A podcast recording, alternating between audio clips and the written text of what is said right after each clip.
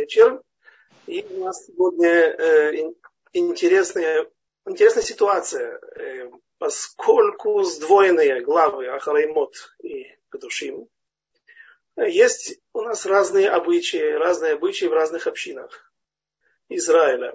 Э, ашкенадские евреи читают э, отрывок из Амоса, с пророка Амоса, а сефардские евреи читают отрывок из Ехискеля. Если бы недельная глава не была сдвоена, то и такая ситуация будет в следующем году, ашкенадские евреи будут читать, в ашкенадских общинах будут читать э, Ехескеля только 22 главу, не 20, как в сефардских общинах. И это уникальная ситуация, потому что такое выпадает раз в 21 год. Чтобы эта автора читалась э, в синагогах, несколько условий должны совпасть вместе, и э, это случается раз в 21 год. Вот в прошлом году у нас была ситуация, когда читалась автора главы Микец, э, суд Мишпат Шломо, суд двух женщин, которые пришли, суд Шломо, который судил двух женщин, которые пришли к нему за ответом. И э, э, эта автора читается раз в 11 лет, где-то выпадает. Потому что, как правило, Парашата, Шавуа или суббота главы Микец выпадает на Хануку. И тогда Ханука, она превозмогает. И читается автора, соответствующая Хануке. Но вот в прошлом году была ситуация иная, из-за того, что был год высокосный. А, но вот есть авторот такие редкие, как, как, как Гдошин, Ехескель, 22 глава, и это будет в будущем году. Теперь, как правило, авторот вообще, ну, нужно, нужно заметить, сделать небольшое замечание. Авторот, как правило, совпадают. Э, у, у еменских евреев чаще расхождения от сифарских и ашкенадских, а когда бывает различия в ашкенадских и сифарских общинах, я проверил таблицы, приблизительно 13 раз есть разные авторот вообще, как в нашей сегодня, в, нашей, э, в той ситуации, в которой мы находимся. И 7 раз есть, э, 13 раз расхождение, то есть, допустим, читается тот же отрывок. Если пророк Ишаяу, так пророк Ишаяу. Книга царей, так книга царей. Но, например, кто-то начинает на 10 стихов раньше, или кто-то заканчивает, э, добавляет несколько стихов. Но, в принципе, основа одна. И где-то семь раз есть разные, абсолютно как в нашей ситуации, главы, отрывки из пророков. Э, и поэтому, в принципе, когда мы даем уроки, у нас э, получается объяснение по, по обоим обычаям, потому что обычаи совпадают. Как правило, и сефардский, ашкенадский, еменский евреи читают одно, один и тот же отрывок. Единственный случай, когда все три общины выше названные читают разные отрывки, Ишаяу, Ермияу и Ехескель, это только глава Шмот. Итак, начнем по сефардскому обычаю. Ехескель в сефардских синагогах в общинах будут читать отрывок из пророка Ехескеля, 20 глава, с 2 по 20 стих.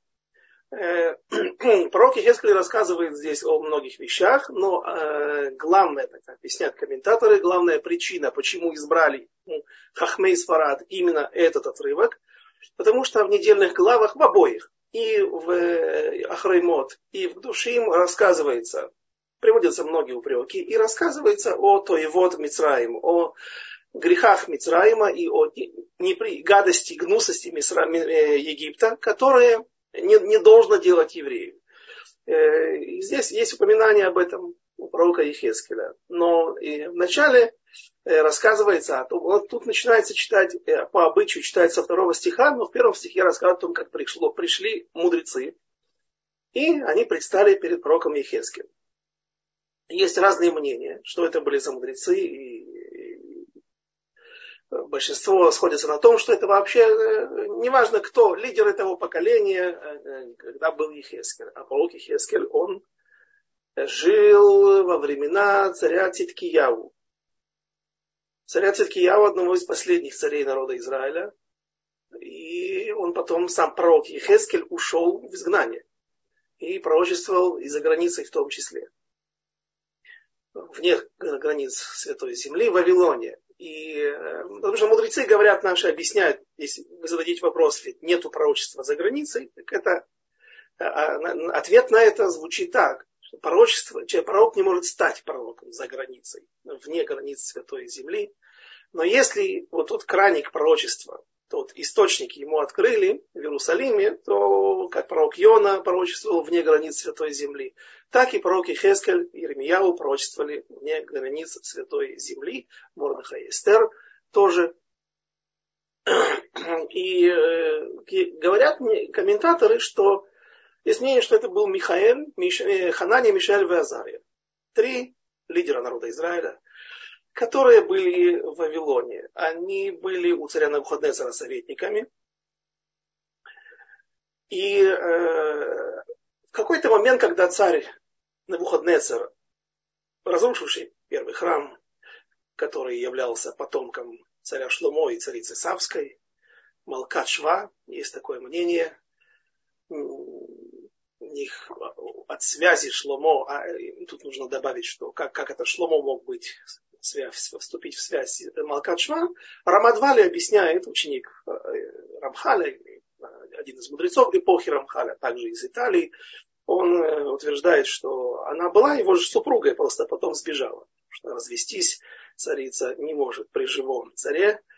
Э, ну, сбежал, мы, мы не будем сейчас во все это вникать, но так говорится в, в, в Митрашах, что а, она родила дочь от Шломо, и потом дальше произошел от них на Навуходнецер, то есть связь от той дочери. То есть получается, что только тот, кто обладает генами царя Шломо, который построил храм, мог его и разрушить. И на Навуходнецер этот, изгнав народ Израиля в Вавилон э, из Святой Земли, он берет к себе своих, э, среди множества советников, он набирает и э, потомков царя Давида, Ханани, Мишель и Азария, и, конечно же, главный среди них был Даниэль. В какой-то момент он устанавливает золотую статую, золотого истукана, который не являлся, не был идолопоклонством, не являлся идолом, а было как андарта, то есть Э, сооружение, которое должно возвеличить славу или указать на славу э, Великой империи. Э, во сне, когда он увидел эту статую, она должна была, этого истукана, она должна была быть с золотой головой, серебряными плеч, грудью, плечами, плечами медной мотной, то есть поясница, бедра должны быть медными, а потом железные ноги. И говорят, что ступни были из глины. И каждый из этих элементов он указывает, э, они указывают на одно из четырех царств, которые будут властвовать над народом Израиля. Эти четыре великих, больших изгнания, которые пройдет народ Израиля, в котором он до сих пор находится. Вавилон, Мидия и Парас, это второе изгнание, Яван, Греция и э, Эдом, как и в, в перемешку с Эдомом э, э, Ишмаэль. Вот эти вот глиняные элементы, которые должны были как раз находиться в основании и должны были иметь наиболее крепкое, э, происходить из более крепкого материала, потому что именно там находится хибур, связь между статуей и землей, там находится фундамент, и он должен держать все, все это сооружение, тем не менее, он был из глины, так видел на Навуходнецер этот сон, так ему его пояснил Даниэль. И отсюда э, мы знаем известная фраза «колос на глиняных ногах», потому что разумеется, что эта статуя должна была рухнуть.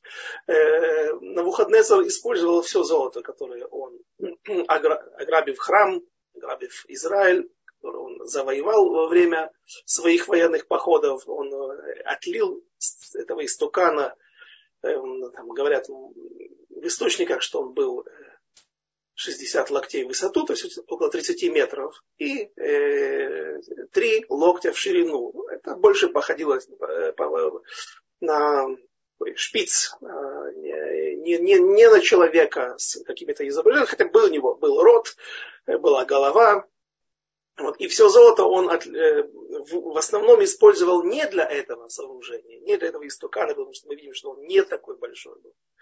По размерам, хотя много золота все равно понадобилось бы. А он его вылил, отлил в, основание, для того, чтобы вот эта вот э, вещь, это, это сооружение держалось. И тем не менее Всевышний послал ураган и завалил это, этого истукана, как и полагалось, как и, как и видно было из сна. То есть, э, все равно проекция духовная вот тех вот глиняных ног, она осталась. И ничего не помогло на Навуходоносору, хотя он все время пытался переигрывать сны и указания Даниэля, и э, в конце концов он смиряется с этим. И я каждый раз люблю добавлять, что у меня сначала создалось впечатление э, самостоятельно во время изучения источников, а потом я увидел это и подтверждение этому и у других комментаторов, уже официальных, которые говорят, что Даниэль больше владел головой, мозгами и, и, и властью в, в Вавилонской империи, чем даже Йосеф э, властвовал над Египтом, потому что вот как раз над фараоном у него власти не было. Там приходилось все время противостоять. А Навуходнецер в какой-то момент практически принимает Даниэля и его, ну, громко, наверное, будет сказано, но его гегемонию. Но и вот, когда был построен этот э, истукан, поставлен в долине Тура, так сказано там э, в книге Даниэля. Э, каждый, от каждого народа, которыми власть владел Навуходнецер, а он владел практически всеми империями и народами развитыми на тот момент, Эм, должны были прислать трех человек от, от каждого народа, от каждого племени, лучших представителей э, этого народа, и они должны были там поклониться в какой-то момент по сигналу данному, поклониться этому истукану, то есть выразить уважение и преклонение перед великой империей каздинцев, вавилонян. И э, Даниэля почему-то мы не видим, там не рассказывается о нем. И объясняют комментаторы, что Даниэля эм, Навуходнецер подозревал, что евреи опять выкинут какой-то трюк или выкинут какой-то какой то бунт. И он э, спрятал Даниэля, чтобы ему не пришлось потом его казнить за неповиновение. Он его куда-то отослал в командировку. А вот Ханане, Мишель и Азария им пришлось предстать и э, они перед тем, как они решают, что тут такая ситуация возникает. С одной стороны, это не идолопоклонство, и нет необходимости ему, нет запрета, не, чтобы не, преклонить колено перед этим истуканом. Это просто стандарт, это просто памятный знак, как железная баба в Киеве. Так ее называют, щит и меч, кажется, официально. И э, Запрета этому нет. Но со стороны может показаться, что евреи преклоняют колено перед идолом. И они приходят к пророку Ефискелю. И вот здесь, вот в первом стихе нашей авторы, э, и говорится, так, по мнению некоторых комментаторов, что как раз и описаны вот эти мудрецы, которые пришли перед, предстали перед пророком Ехискелем, это и были Ханания, Мишель и Азария, которые пришли с вопросом, можно ли и сделает ли Всевышний им чудо, если они останутся, не, не, не, испортят всю эту церемонию, откажутся повиноваться приказу великого Набухаднецера, великого императора, и, разумеется, будут, э, обрекут себя практически на смерть. Но они спросили, сделает ли Всевышний чудо, как он сделал когда-то Аврааму, и известно нам, что Ехескель ответил, им Всевышний ответил через Ехескеля, что он не сделает это, потому что они сами загнали себя в эту ситуацию.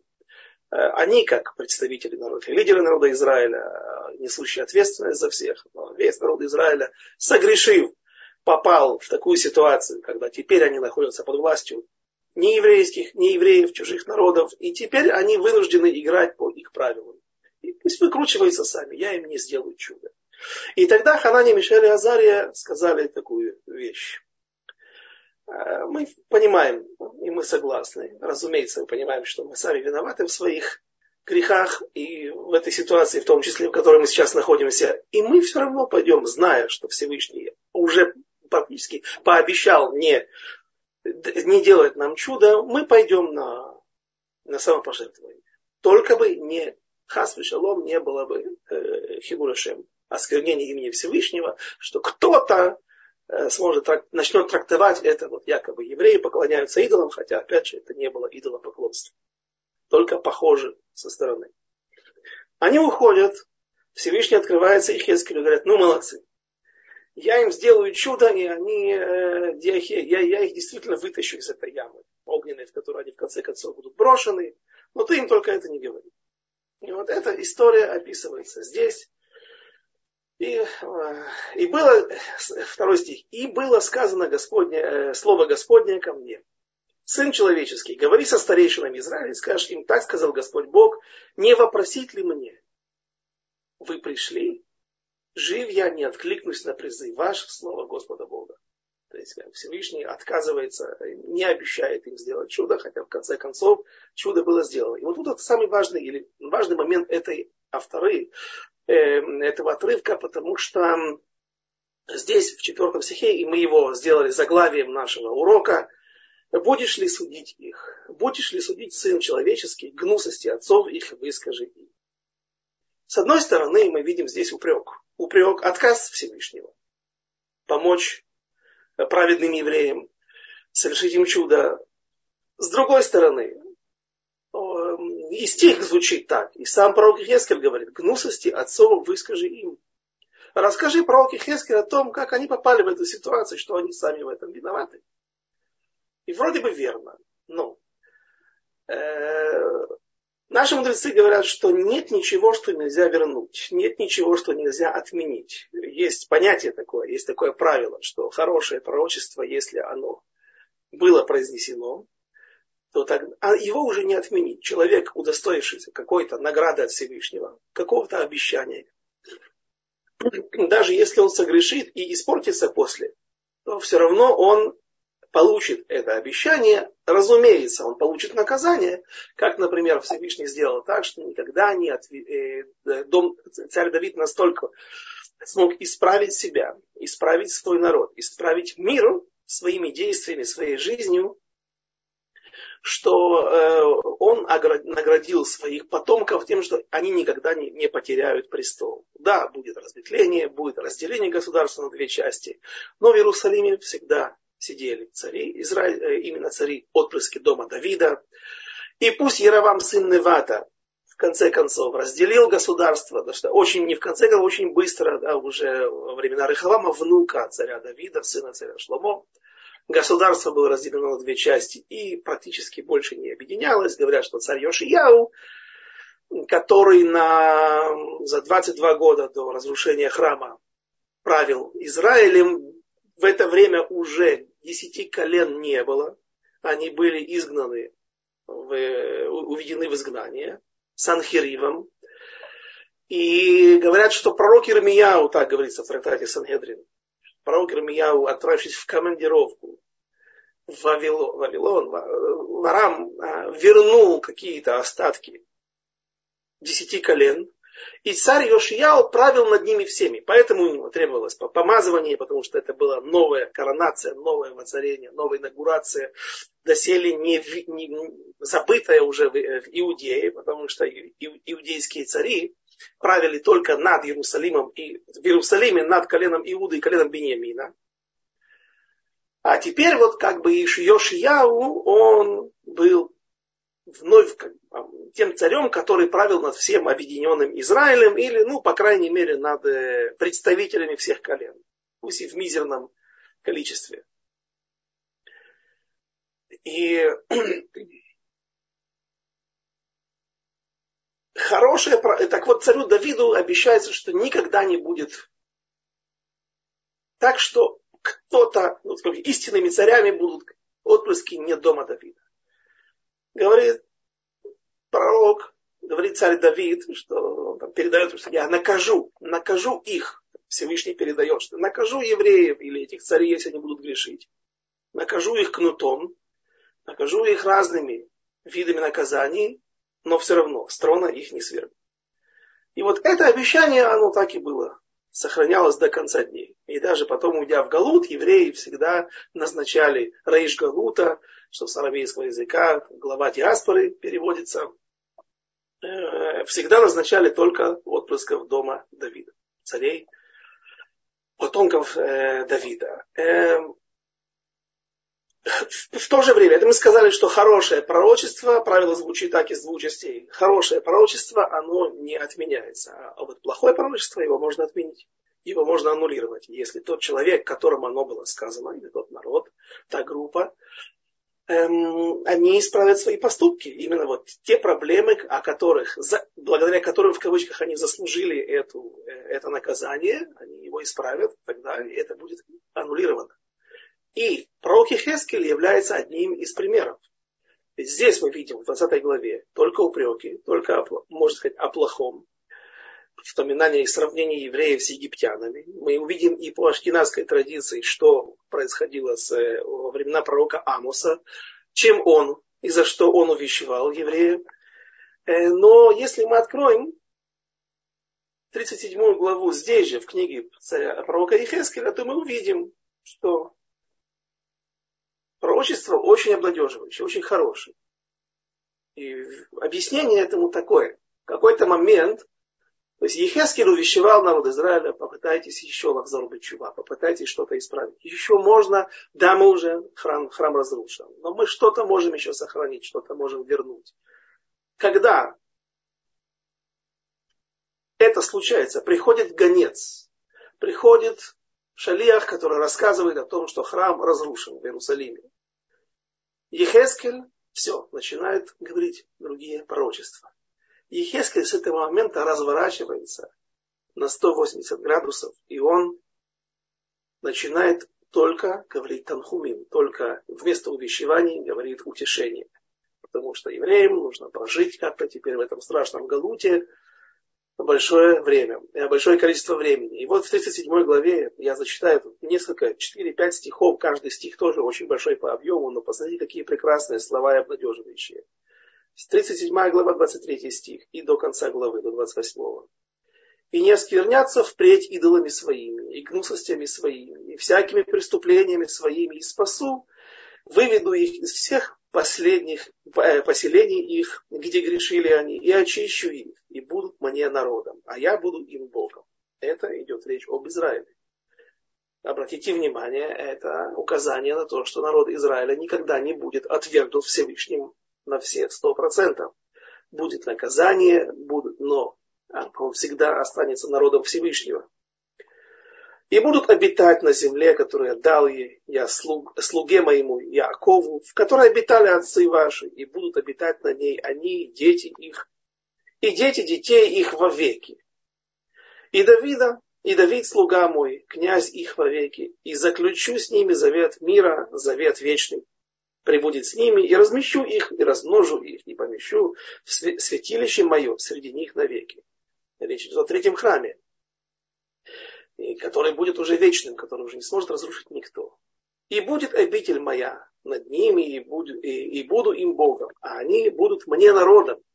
И узнают народы, что я Господь, освящающий Израиля, когда прибудет святилище мое внутри них, внутри Израиля навеки, или вовеки. Рамхаль в своей книге Дат Твунот, существует ее перевод, великолепный Рава Саврасова на русский язык, эм, э, говорит много о том, что вот эта вот система преступлений и наказания, она не абсолютно, или она не... Есть, понятно, что человек, который совершает преступление, он должен получить наказание. Однако же вот если есть какие-то... Это, это что касается системы, назовем это Туранического уголовного кодекса. А, есть заповеди, есть лавы, есть э, предписывающие заповеди, есть заповеди, которые э, запрещают нам какие-то вещи делать, какие-то поступки. Это одна система, и здесь, да, есть преступление, есть наказание. Но а, и сегодня мы живем по, по, этой системе, она не срабатывает мгновенно. Во времена царя Ахаза рассказываются интересные вещи о том, как Ахаз э, обращается к Всевышнему, то есть он закрывает Талмудей Тора. Да, потомок Давида, один из праведных один из, он не праведный царь, но один из потомков царя Давида, один из тех, вот, который восседал на, на престоле в Иерусалиме. И вдруг он закрывает хедер, закрывает ешиву. И какая была его цель? Оказывается, он заботился о народе.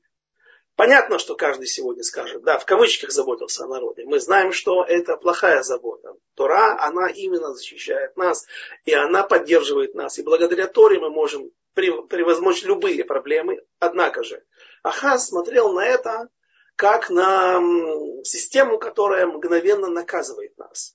В его время, так говорят наши мудрецы, Тура называлась педагогим. Всем э, понятно, греческое слово. Э, а, она учила нас. Что значит Тора? Тора это есть учение да, в переводе. Но почему педагогим, а сегодня ее так не называют педагогим? Потому что э, система работала так. Человек не успевал совершить преступление, утром завязал шнурок не на той ноге, не в том порядке. Да? Уже к вечеру он обязательно за это расплачивался. И в Шарей Ора, есть каббалистическая книга, э, приводятся э, стихи из пророка Ишаяу, где евреи жалуются, евреи в Иерусалиме жалуются, что нам все время что-то болит. Нам тяжело, мы все время больны. Почему? Потому что они все время получают тут наказание. Вот Ахаз, он стремился, он говорил так, мы, ну, нужно отдалить Всевышнего от нас, или нас от Всевышнего. Потому что он наказывает нас мгновенно, и вот эта система, она очень тяжелая. Я не знаю, сколько ему удалось все это сделать. Но сегодня мы знаем, у нас, по крайней мере, до Йом-Кипура есть время. Если не каждый день или каждому закату расплата приходит, но, по крайней мере, до Йом-Кипура у нас есть время исправить то, что мы натворили, то, что мы испортили в течение года. Но вот были времена, когда это работало мгновенно и более сложно. Но это другая система, не та, которую я пытаюсь сейчас сказать, э, поясняя стихи и Хескеля. Обещание, наказание, изгнание, они, говорит Рамхаль, не обязательны для выполнения. Алиф мы уже привели правило, которое звучит, что хорошее пророчество, оно всегда будет, э, всегда его Всевышний реализует, но плохое пророчество можно изменить. И пророк Хескель сам меняет систему взгляд, не взглядов, а систему, свой подход, и он вещать начинает другие вещи вместо увещеваний, начинает говорить танхумим, утешение в соответствии с ситуацией. И да, есть, и, и, и мы понимаем, что это не окончательное, вот то, что здесь сказано, гнусости отцов, их выскажи им, это не окончательный упрек. А это ситуация, которую можно изменить, и мы видим, что ее потом народ Израиля меняет. Э, почему приходит Иуд, почему приходит э, э, ситуация, когда человек отчаивается, ему кажется, что он не верит. Ну, описывают наши мудрецы, что, что э, э, э, люди в разных поколениях говорили, а какой смысл Аллахзору Чува? Прийти к раскаянию. Ну, мы же видим, что постоянно грешат. Есть поколение, которое грешит, поколение, которое, которое лучше – а после него кто сказал, что не будет опять грехов, допустим, мы сможем создать ситуацию, когда как бы, приехал великий Хазуныш из Литвы, где-то перед, перед образованием государства Израиля. Поселился в Небраке, который был там даже меня, но не было Ватикин. Общем, интересная ситуация, да, он молился дома. Ватикин, а потом ходил на, на чтение Торы в Шени, Хамиши. Так было ему важно молиться в Миньяне в 8, э, он предпочитал молиться в Ватикин в доме, самостоятельно, так рассказывается в книгах о нем. И вот этот один человек, конечно же, его окружали еще достойные ученики. Конечно, был, был, его Кис, его Шурин, Стайплер, который после возглавлял уже вместе с Равшахом поколение Э, и были другие, других движений также великие люди. Но вот они смогли создать систему изучения Торы, такую, такую которая ну, ну, просто не, не, не видана. И, и, и вот это поколение хорошее, удачное поколение, когда есть много Талмидей Хахамин, когда есть много учеников, много ешив, и уже не учиться в Ешиве это является не самым лучшим поступком. И не все понимают. Это не, не выглядит нормально. Хочешь приобретать специальность после, после женитьбы. Да, сначала поучись, потом побудь немножко аврехом, да, и, а потом уже никто не идет практически изначально, если мы говорим об ортодоксальном мире, да, и приобретать специальность после школы. Хорошее поколение смогли сделать. Но, говорят, говорили э, современники Ехескеля, современники Амуса, современники Ахаза, царь Ахаз. Но кто знает, что потом, следующее поколение, мы же, у нас есть много примеров, к сожалению, что мы не, вот это отчаяние, оно имеет под собой основание. Оно не безосновательное. И Всевышний действительно сам приходит и говорит, ну, и мы видим изменения в пророчествах. Нахаму, нахаму, амар Ашем Локехем. Э, утешу, утешу я лично вас. Не через пророков, не через шалиахов, не через каких-то посланцев, посредников. Я лично приду и буду вас утешать. Другие, в других местах говорят, э, сказано, и, и дам вам лев, лев, лев басар. У вас каменное сердце, поэтому вы поступаете плохо, поэтому совершаете нарушения.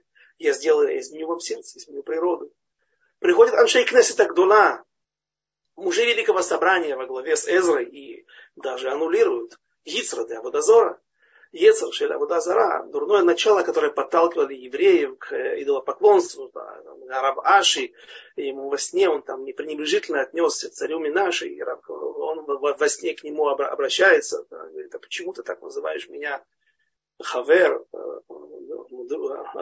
поговорим о товарище, да, Минаши, я что, учился с тобой в одном хедере, да, или мой отец с тобой учился в одном, что, друг, другом ты был моего отца, да, что, что за, ну, ты же бегал, ты только говорит, смотри, я, если бы ты был в моем поколении, то ты великий Раваши, который, кроме того, что он является важным Аморой, да, он еще возглавлял вот, э, редакцию всего Вавилонского Талмуда, как красиво назвал Равмойший Пантелят в своей книге от э, Моше до Моше, Синай до наших дней, э, Синай до наших дней. А, там в Вавилоне было выковано духовное оружие народа Израиля. Важнейший элемент, который в себе э, вмещает духов, устную Тору, без которой не, нет смысла вообще изучать письменную Тору. А, и, и это, э, эту работу возглавлял Раваши.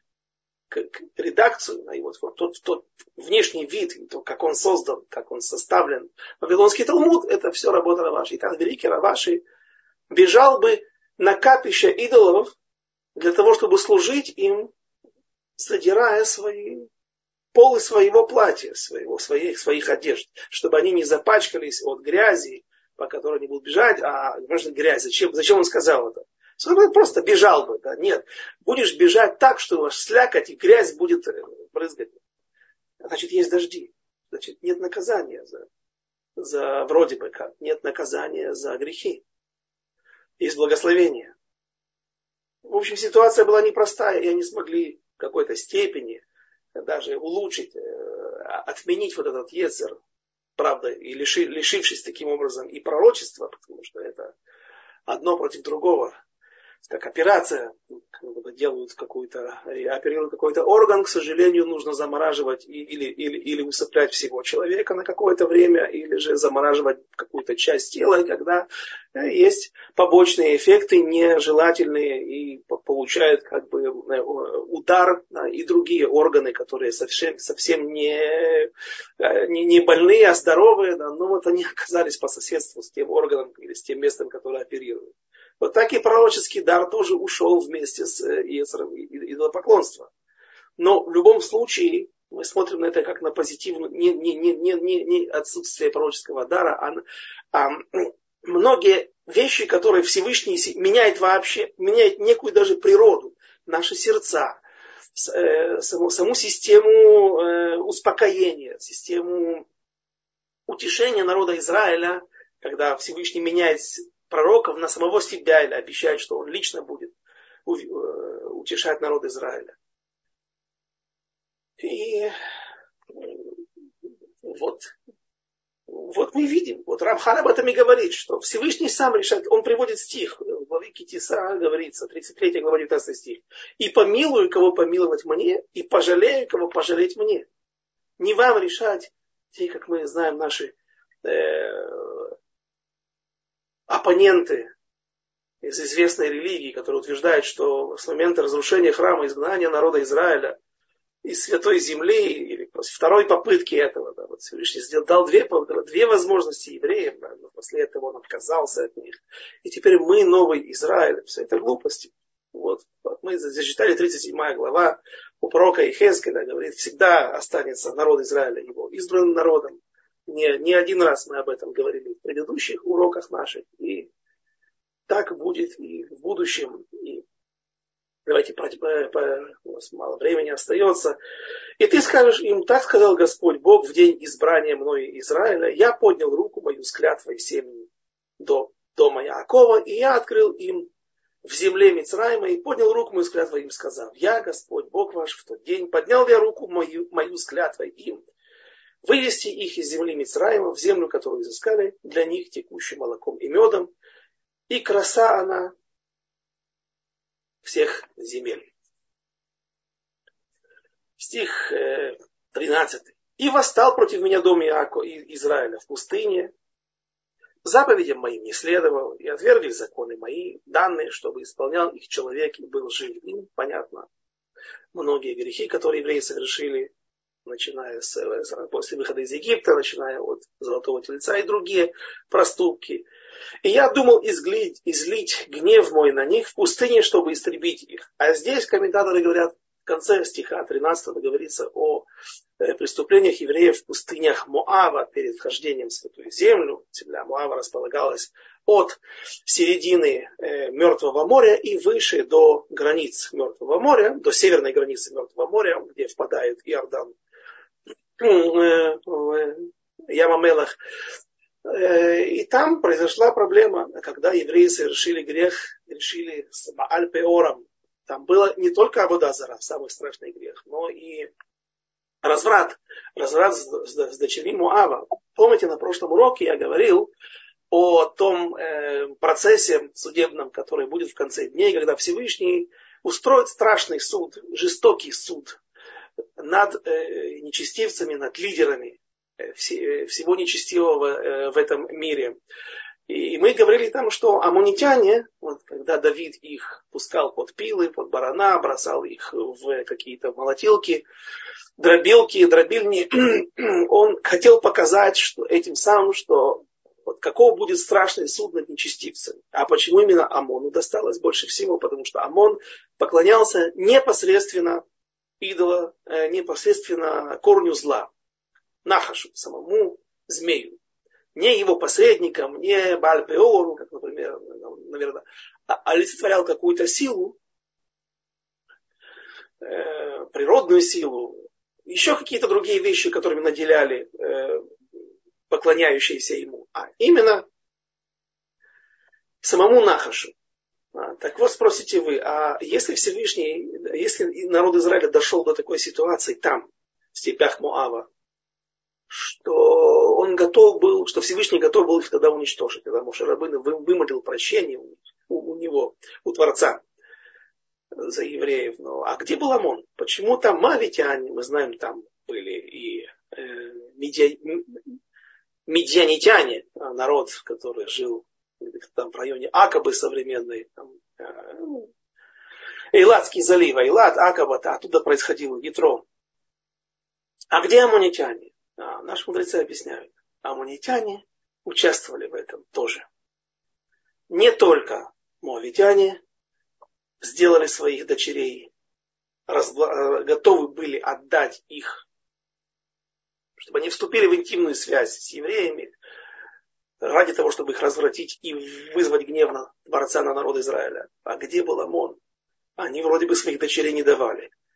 Говорится в источниках, что они поставляли вино особое, хорошее, вкусное вино, тогда еще оно не было запрещено.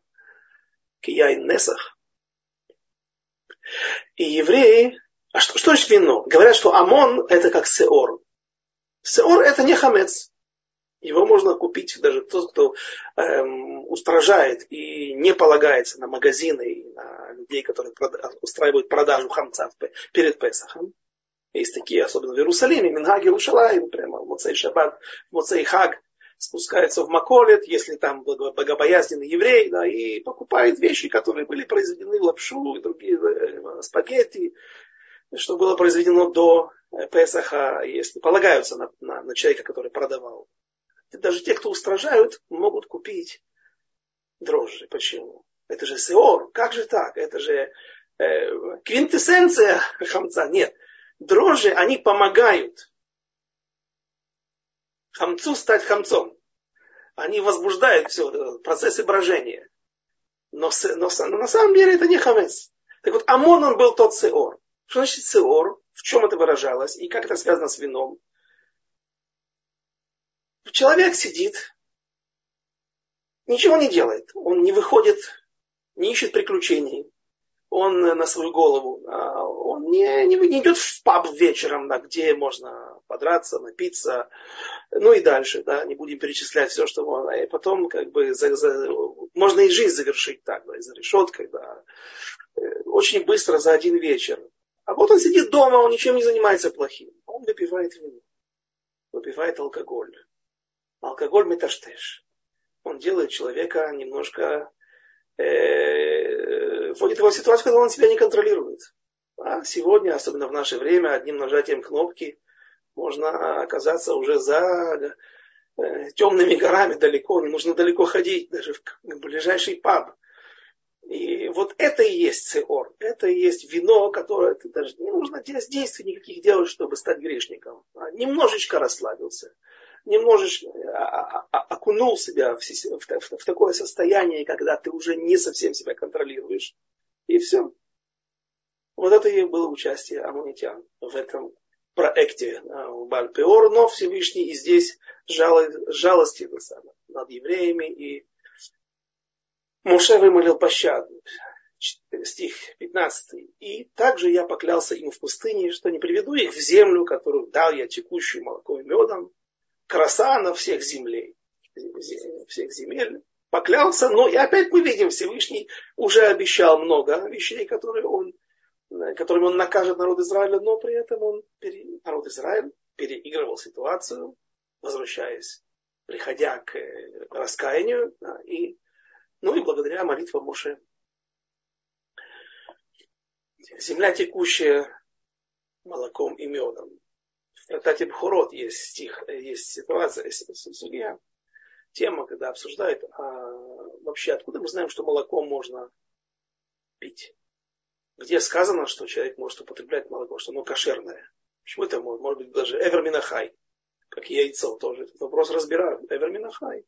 Орган, живой орган, взятый от животного, а с молоком там вообще может быть проблема, кровь с молоком, потому что это в имени, а так, так сказано. Так говорят в наших источниках мудрецы. Кровь отделяется и превращается в молоко. Э, и приводят там разные ситуации, разные объяснения. Царь, царь Давид, будучи еще только братом своих братьев, старших, младшим братом своих старших братьев, отправляется и отцом Ишаем на фронт, где находятся три его старших брата а там в это время уже приходят плохие сведения о том, что Голиат, Голиаф поливает грязью все наши устои веры Всевышнего. И евреи не могут ответить ему. Никто, нет смельчака, который готов выйти и сразиться с ним, заткнуть ему его грязный рот, простите. И Давид отправляется туда, и как раз там сказано, что он гвинот, он приносит сыры, отправляет ну, передачку еще на фронт своим э, братьям. А, но, но мы не учим Аллахот, отвечают наши мудрецы, в Талмуде не учим Аллахот из законы из э, Танаха. Это может быть доказательством, это может быть иллюстрацией доказательства, что вот ели. Видно же, что ели. Ну, Ишай точно был праведным человеком. И Давид. Э. Ну, в общем, в конце концов приходит к выводу, что из стиха, в котором говорится, земля текущая молоком и медом, молоко, это козье молоко, которое текло из э, выми, вытекало из выми коз, которые паслись там. И говорит, что если оно, ну не сказано, что оно кошерное, ну как же святую землю Всевышний стал бы хвалить некошерным продуктом? И если сказано, что земля текущая молоком и медом, значит молоко можно кушать, как и мед из инжира. Да, потому что там идет речь об инжирном меде стих 20, последний, э, автора, повторяю, мы сейчас разбираем Ехескель 20 главу, автора по обычаю сефардских общин, сефардских евреев. И, и субботы, субботы моей освящайте, и станут они знамением между мной и вами, чтобы знали вы, что я Господь Бог ваш. Суббота является свидетелем того, что Всевышний создал этот мир. И э, поэтому именно этим стихом завершается наша автора. Рафхайм Каневский рассказывает, не благословляет евреев, которые не соблюдают субботу. Человек может быть называть себя масроти, человек, который соблюдает традиции, а именно часть вещей он соблюдает заповеди, а часть не соблюдает. Но э, если человек не соблюдает субботу, то таким образом он как бы себя ставит извне. Он как бы показывает, что в принципе он не является союзником Творца, потому что в субботу мы отдыхаем не для того, чтобы отдыхать, а для того, чтобы показать, что мы слушаем то, что нам говорил, говорит Всевышний, выполняем. Э, ну, а теперь пророк Амос, 9 глава, 7, 7 по 15 стих, коротенькая автора, меньше 21 стиха необходимого. Ну, мы знаем, что я уже не один раз приводил примеры, когда меньше, чем 21 стих во авторе. И вот это случай, обычай ашкенадских общин, Амос, автора главы Ахраймот Кадушин. Не таковы ли для меня сыны Израилевы, как сыны Куша? Не велел ли я израильтянам из земли египетской, а пришли из Кавтора, а не вывел ли я из, э, из Кавтора а арамейцев из Кира? Э, ну вот, евреи дожились, их сравнивают им бней кушим. Но дожились ли? Правильно ли это определение? Раши на месте Радак говорят, Раши объясняет, как куши странны своей кожей, черные, так и евреи, странны тем, что они грешат. Что в принципе грех не является их частью, их сущностью, как у народов мира. А это вещь хицанит, вещь внешняя. Но тем не менее они ведут себя точно так же. Радак говорит, что как кушим, они рабы, так и вы за свои поступки. Бней Куш, кто был такой Куш? Куш, он был сын Хама, первый сын Хама.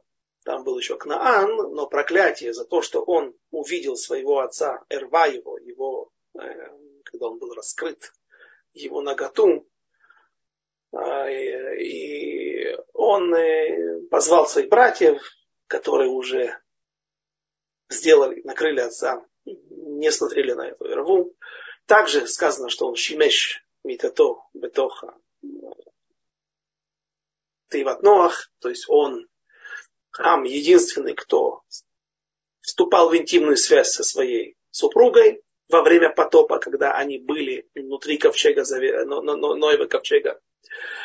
И за это он был наказан, что дети, и вот это выразилось в черноте. Э, объясняет, ну, итак, мы сказали сейчас, что сравнение с Кушим это плохое сравнение, по мнению Раши Радака и еще многих, многих. Однако есть и другие мнения. Как всегда, радует нас своими комментариями Равьонтон Айбешец в книге Ават Йонатан, в которой он объясняет вот такую вот систему. Что оказывается, быть без мозаля – это плохо. Как же так, скажете вы? Ведь мы же, нам всегда говорится о евреях, говорится всегда, что евреи вне мозаля. И мы заявляем об этом с гордостью. Вот как Авраам обратился к Творцу. Что же ты мне обещаешь в, в, союзе между теснин? Что дашь мне, и будет от меня произойдет целый народ и так далее, много выдвини из Египта Берхуш Гадоль, с большим, с великим, вспоминаем прошлый урок мой, да, с великим приобретением. И потом они вернутся в свету. В общем, много обещаний, но я ведь бездетен я, а, они акар. И Всевышний сказал, Авраам ломолит. Авраам не может родить, выйди из-под своих, из своих астрологических вычислений, когда ты под влиянием светил, движения планет и так далее, родился в такой момент, когда действительно вот тот человек в, твоей, в твоем теле не должен родить. Но я руковожу этим миром, и поэтому я тебе просто передвину тебя и сделаю так, чтобы ты был вне мозака говорят наши мудрецы, говорят Антон Айбешиц, быть без мозаля это плохо. Быть без мозаля это, на первый взгляд, это быть без покровителя. И поэтому у каждого человека должен быть мозаль. У каждого человека должно быть ангел-покровитель, который, как, мы говорим, там, он родился в такой-то под таким-то созвездием. Да, оно несет какие-то с собой силы, какие-то качества человеку, да, которые помогут ему в этой жизни жить. а и планета какая-то там обязательно устанавливается в, в гороскопах. И, то есть влияние целой нашей системы, э, галактики на, на, на всех нас. И это нужно, это неплохо. А почему? Начнем с Кнаана. Кнаан был без Мазана. Почему? Потому что когда он был зачат, он был зачат во время потопа, в, когда он, его отец, не Кнаан, Кнаан, а Куш, Куш, сын Хама, сына Ноаха, был зачат Ноахом, э, ха, простите, Хамом со своей женой там, в Тейват Ноах. А вот так-то в то время был такой страшный катаклизм в мире. Вода кипела вокруг.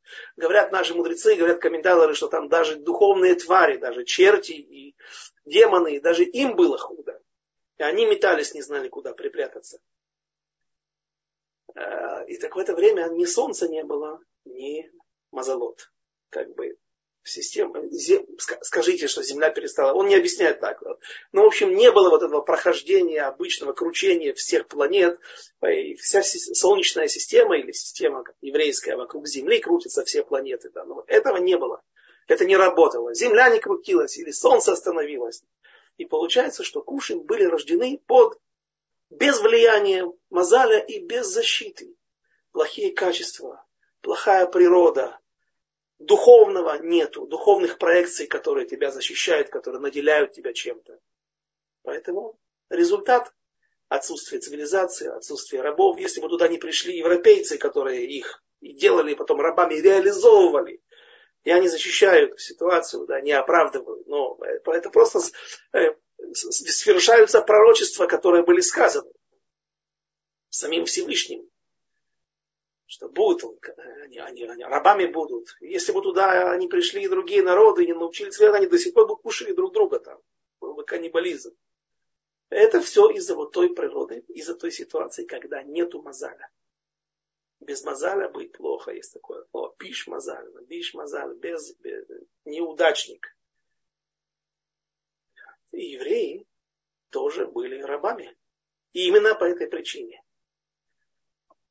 с одной стороны, Авраам был переведен, выведен из-под Мазаля, какой-то планеты, Юпитер, Цедек, да, э, который, вот, родившись в такой ситуации, в таком месте, в таком, в таком стечении светил и, и, и планет на небесах, небесных тел, он не мог родить. Всевышний вывел его, благодаря этому он родил. Но теперь он без Мазаля, и теперь они должны, это была вынужденная мера, прийти в Египет мы еще одну причину сегодня приводим. Да? В, прошлом, в прошлом уроке мы говорили, это нужно было рабство для того, чтобы принять Тору, сказать на Асева Нишма. Без этого не, никто не сказал бы, даже потомки великих наших працев, обладающие правильными, хорошими генами. Но и сама реальность, сама ситуация, это народ Израиля был без Мазаля. Все, потому что они родились вне Мазаля. Ну, от Авраама, по крайней мере. Как вы что, что, так это хорошо или плохо? Плохо быть без Мазаля, но сегодня Всевышний наш Мазаль. То есть, когда мы вышли, мы перестали быть рабами Египта, египтян, когда мы, нам будет сопутствовать удача. единственная ситуация, когда мы можем выжить, когда мы станем рабами Всевышнего. Потому что у нас мазаля нет. Нам нужен покровитель. И это только Творец.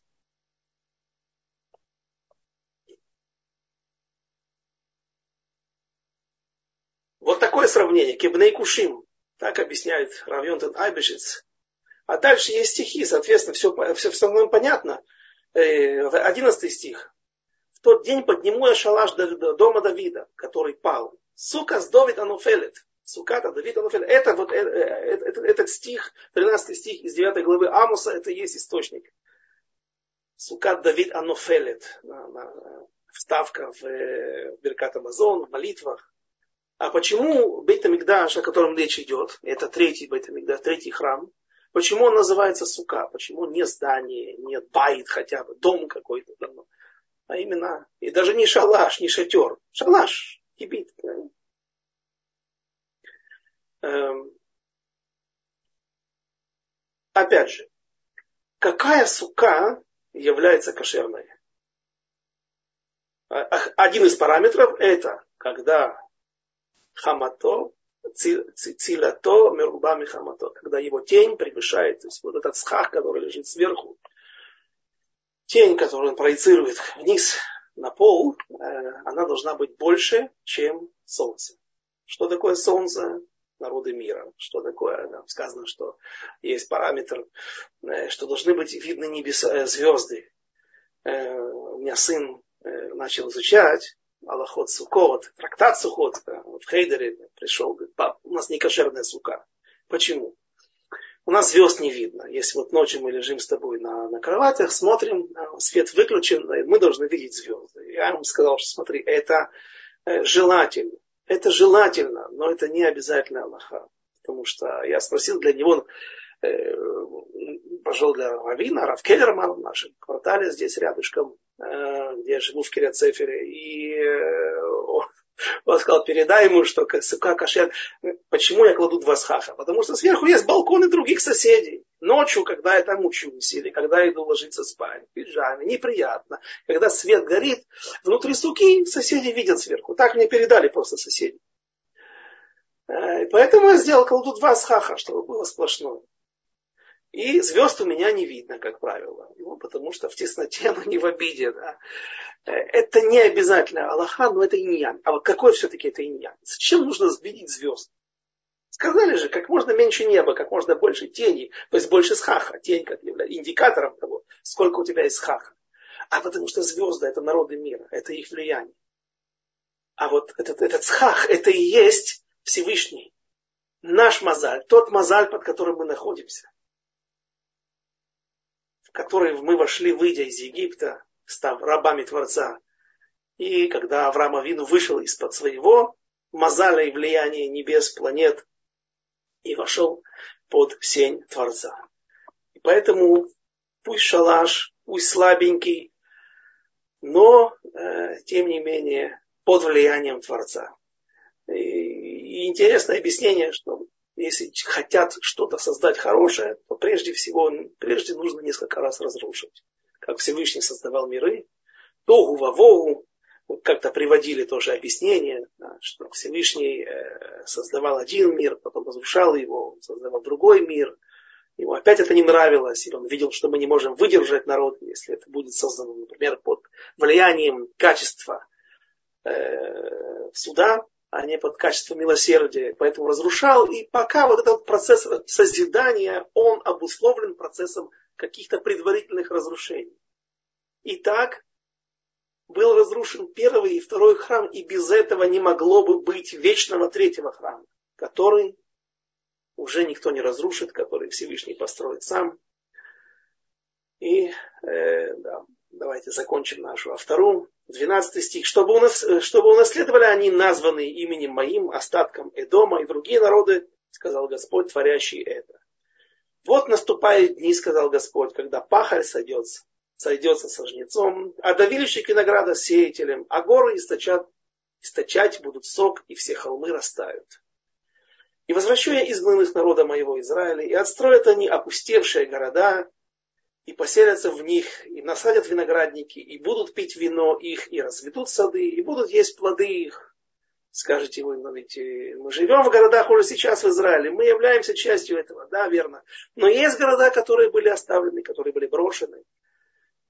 Знаете, как проходит граница, южная граница Святой Земли? Практически, значит, нужно провести линию, а, это одно из мнений.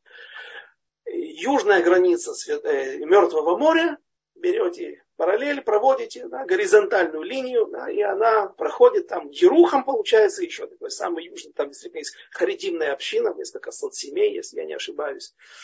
Э, сто когда-то было, я уверен, что уже намного больше. То есть уже поселения ниже там, они не являются святой землей, Эйлат уж точно. И вот эта линия, если мы ее проведем, то она выходит в какой-то момент. Вот сектор газа это весь тоже является частью Святой Земли. А потом она проходит прямо и выходит на Синайский полуостров. То есть, точнее, на территорию Египта современного.